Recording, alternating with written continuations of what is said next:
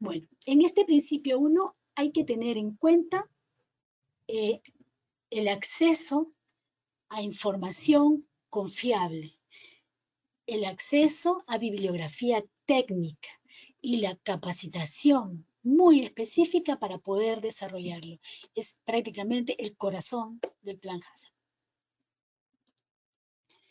Eh, vamos a retornar a, este, a esta primera etapa, la compilación de una lista de posibles peligros. Aquí tenemos que decir que para cada fase de, que hayamos descrito en el diagrama de flujo, tiene que hacerse, tiene que hacerse estas tres subetapas. En cuanto a los peligros, en esta primera subetapa, cada peligro tiene que tener, tiene que tener nombre y apellido. ¿A qué me refiero? A que tiene que ser, estar ser muy específico. ¿En qué? ¿Cuál es el peligro?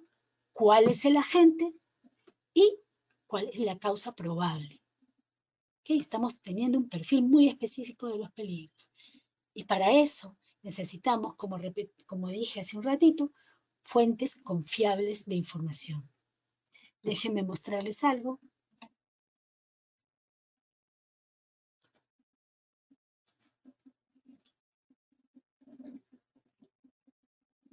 Eh, las listas que a continuación les voy a mostrar eh, son, producto, son producto de un curso FAO para la implementación del sistema HACCP.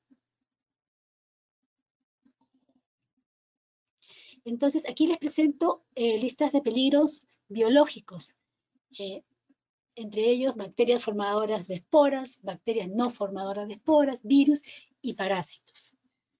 Es muy importante conocer la ecología del microorganismo implicado con el alimento con mi operación. Necesito saber cuáles son las condiciones de crecimiento, pH, temperatura, actividad de agua y cuál de estas se puede relacionar para un control del peligro. Necesito saber si el alimento en cuestión es un sustrato viable para, para el microorganismo necesito identificar las fuentes de contaminación o las fuentes por las cuales pueden desarrollarse estos microorganismos.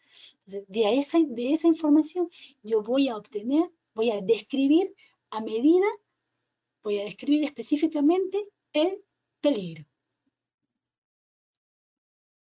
Tenemos que saber qué tipo de enfermedades pueden ocasionar estos microbios para poder así categorizar su gravedad, porque ese es el segundo paso, el segundo subpaso de este análisis de peligros.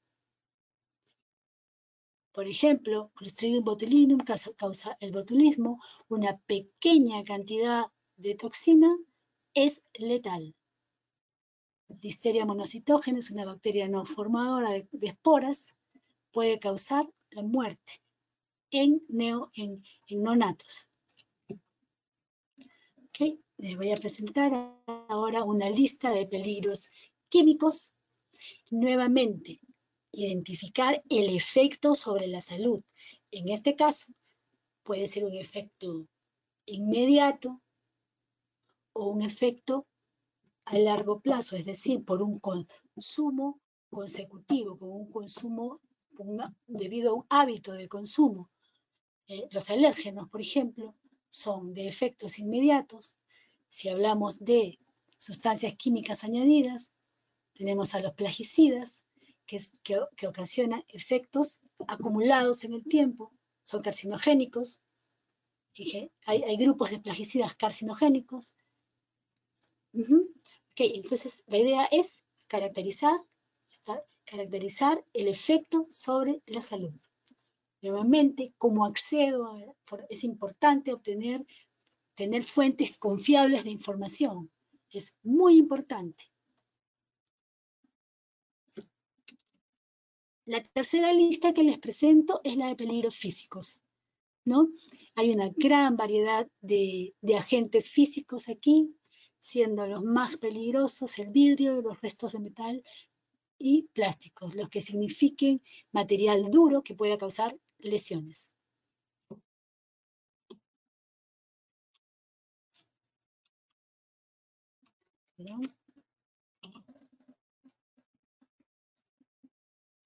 Estamos regresando a la presentación principal. Vámonos ahora a esta subetapa, el análisis de peligros, que es una evaluación cualitativa o cuantitativa. El Códex, el Códex Alimentarios aquí nuevamente establece con que hay que tener flexibilidad para analizar el análisis de los peligros. Eh, FAO planteaba, plantea una, un modelo para evaluación, para evaluación de riesgos cualitativo simple. En realidad hay más de, hay más de un modelo para realizar una evaluación de riesgos. Eh, entre, hay modelos simples, cualitativos y cuantitativos. Otro, otro modelo, otros modelos que podemos nombrar son el gráfico del cuadrante, el número de prioridad de riesgo, la nomografía y el análisis modal de fallas y efectos. En realidad, se necesita una capacitación especializada para poder aplicar estos modelos. Pero lo que conllevan son, en general, son dos aspectos. La gravedad de los efectos nocivos para la salud y la probabilidad de que surja el peligro en mi operación. ¿Okay? Si hablamos de la gravedad, nos tenemos que referir a información confiable, información bibliográfica especializada. Y si hablamos de la probabilidad que surge el peligro, aquí hay dos subaspectos. Necesitamos información de nuestra operación, de nuestra planta. Y aquí necesito decirles, puedo linkear el tema de los registros, el tema de la documentación de la que hablábamos ayer en principios generales de higiene yo podré, cuanto mejor información tenga, mejor calidad de registro tenga, puedo aportar datos para decidir si un, si un peligro es de, de, probabilidad de ocurrencia alto o es o bajo. Si yo tengo un mapeo de mis las reclamaciones de los clientes, puedo saber cuál es la tendencia en no conformidades de mi producto. Si yo tengo, si yo tengo registros relacionados al, a los resultados de análisis microbiológicos del producto y del monitoreo de superficies de contacto, entonces tengo, tengo información que aportar para decidir si un peligro microbiológico puede, es de alta probabilidad o no. No tengo, no tengo historial, no tengo historial de contaminación. Ok, podría decir que el peligro es de baja probabilidad de ocurrencia. Pero cuando yo analizo un peligro del cual no tengo información en mi planta, nunca ocurrió en mi planta una reclamación por restos de metal. Nunca. Tengo, ¿A qué me refiero con nunca? Hay que acotar el tiempo, ¿no? No puedo decir que nunca es un mes, no puedo decir que nunca es seis meses. Si yo voy a usar datos de planta, tengo que usar alrededor de tres años. Es lo que, es lo, es lo que se recomienda, lo que especialistas recomiendan. Tres años, cinco, tres años es una buena data. Sin embargo, no tengo data respecto a peligros relacionados a restos de metal, pero tengo que recurrir a información en mi sector. ¿Cómo la encuentro? a través de las entidades gubernamentales, los ministerios de salud, las, entidades de salud de los países publican, publican datos de ocurrencias relativas a la inocuidad. Si para el peligro específico no tengo datos a nivel nacional, pues el códex, perdón, puedo ir a, a, FDA, puedo ir a Unión Europea, porque ellos tienen un sitio web donde publican las ocurrencias relativas a inocuidad en el mundo. Incluso FDA es muy descriptivo en cuanto a los casos de retiro de producto del mercado. Coloca el nombre de la empresa, el producto, el lote, la causa. Entonces, aquí este, a este tipo de información me refiero cuando, cuando evaluemos la probabilidad que surja un peligro. Voy a presentarles eh, un modelo cualitativo simple para la evaluación de riesgos.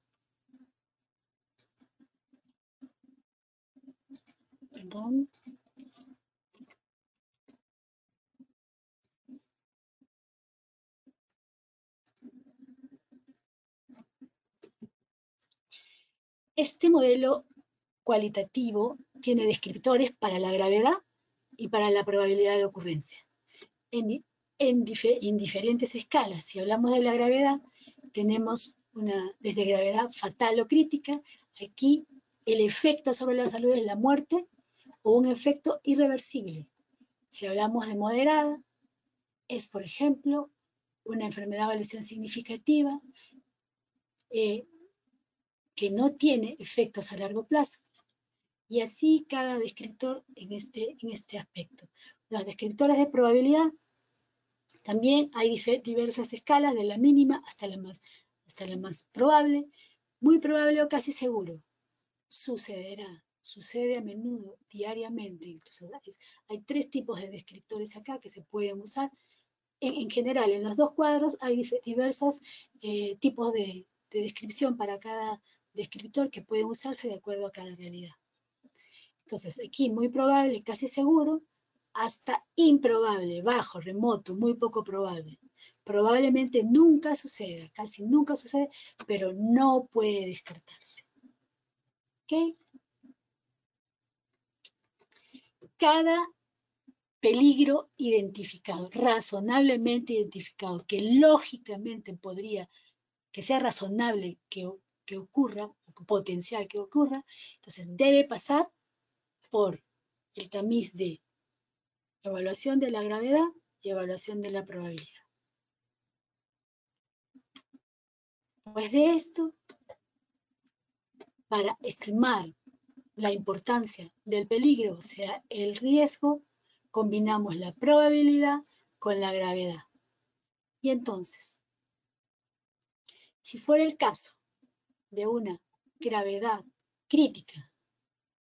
Por ejemplo, el, peligro en alimentos envasados de baja acidez, en lata, presencia, formación de, la toxina botulínica, efecto a la salud, la muerte. Este, este grado de gravedad crítica, fatal. ¿Ok? Probabilidad de ocurrencia. Imaginemos que tengo un sistema con principios generales de higiene eficaz, pues entonces, ¿qué tengo acá? Lo relaciono con, medidas de control, relaciono, tengo un equipo de esterilización eh, con diseño apropiado para el alimento, calibrado, con, perdón, con instrumentos de control, con calibración permanente, tengo parámetros de esterilización validados, probados, entonces tengo una probablemente una probabilidad de ocurrencia improbable aquí. Entonces, la importancia del peligro es A, alto. Aun cuando es improbable que ocurra, la gravedad del efecto, que es fatal, me lleva a nominarlo como riesgo alto. Vamos por otro lado. Eh, otro ejemplo, detector de metales, operación de envasado, detector de metales. Y no ocurrió en mi planta, no ocurrió temas con eso, eh, pero sí hay indicios en la industria que ocurre. ¿Ok? Aquí es, puedo categorizarlo eh, como posible, como posible aquí. Y el efecto sobre la grave, el, el efecto sobre la salud, hay una lesión, pero que no va a ser a largo plazo, muy probablemente, entonces es un efecto moderado. ¿Qué tenemos acá? Un riesgo medio.